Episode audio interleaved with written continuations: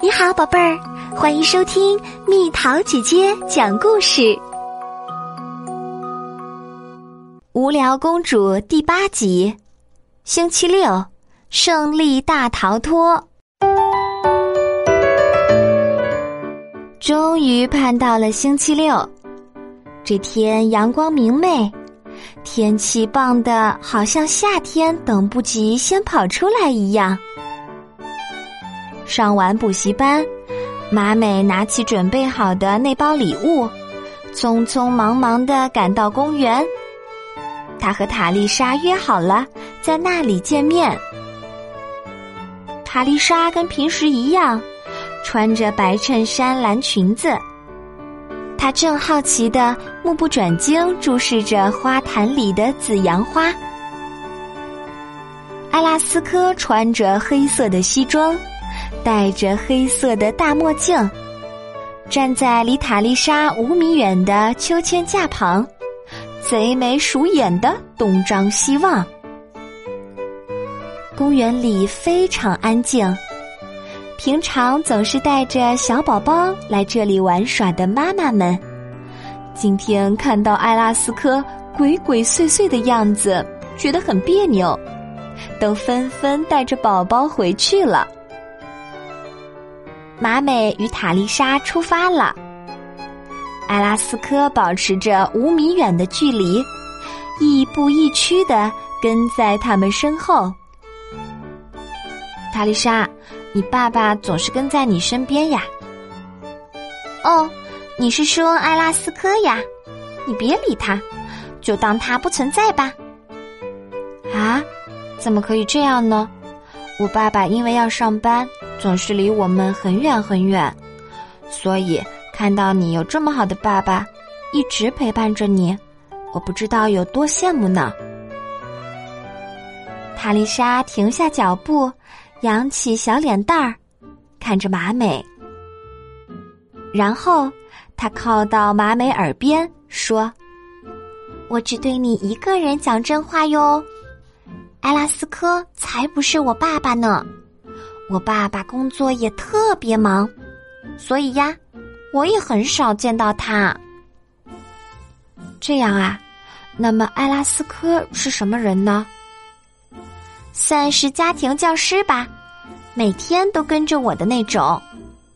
有时候他真是很招人烦呐。对了，塔丽莎好像突然想到了什么似的，啪的一拍手，大叫道。什么？你怎么啦？我们甩掉它吧，到一个没有艾拉斯科的地方去。甩掉？这怕是办不到吧？艾拉斯科总是看着咱们，咱们怎么能逃得掉呢？马美回头瞟了一眼艾拉斯科，小声的问：“马美，你知不知道有什么路？”是只有小孩子才能过得去的。这个嘛，我打出生就住在这里，这一带的路我很熟。那么，你带我走一条让艾拉斯科没法跟过来的路吧。塔丽莎说着，紧紧的握了一下马美的手。从她的小手上，马美感觉到了他热切的心情。我明白了，那我们来试试吧。马美抓紧塔丽莎的小手，突然撒腿狂跑起来。马美和塔丽莎这一跑，艾拉斯科“哇哦”的怪叫一声，慌忙追着他们跑起来。马美先钻过一座大宅院的栅栏，跑到有宽阔草坪的庭院里。这里住着一对老爷爷和老奶奶，他们非常和蔼，所以小孩子常常在院子里钻进钻出的抄近路。但是，老夫妇绝对不允许大人这样做。他们横穿过院子，打木栅栏上一个圆形的破洞爬出去。到了公园另一侧的大路上。两个人沿着这条大路右侧的人行道，跑到建筑公司和公寓楼之间，侧着身子走进一条顶多四十厘米宽的过道里。途中地面上有个大水洼，他们只好手脚都支在墙壁上攀爬过去。塔丽莎不住的扑哧扑哧笑，马美被逗得直乐。手脚发软，使不上力气，很是狼狈。好不容易走到尽头，有一条硕大的德国狼狗在出口把守。他们用一些饼干屑作为通行证，才得以放行。接下来，迎面是一座钢铁工厂。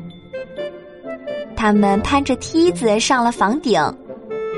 房顶的晾衣架上，挂晒着五颜六色的毛巾，简直就像要掩护他们俩一样。塔丽莎摘下了一条桃红色的大浴巾，像个大斗篷一样披在身上，然后趴在房顶的铁栏杆上，探出身去。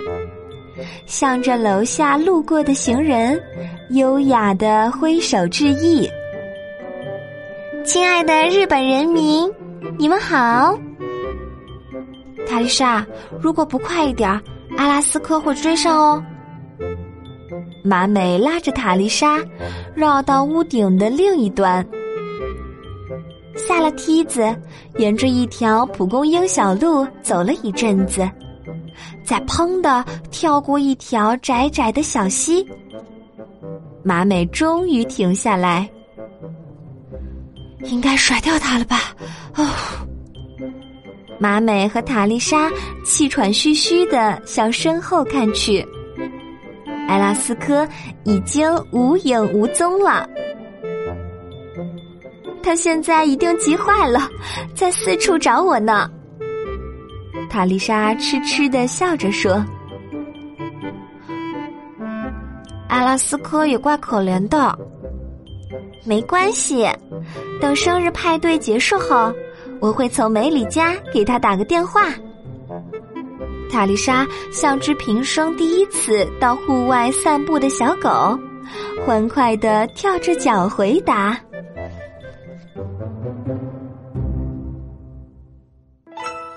好了，宝贝儿，故事讲完喽。你可以在公众号上搜索“蜜桃姐姐”找到我，或者加入 QQ 群，告诉我你想听的故事。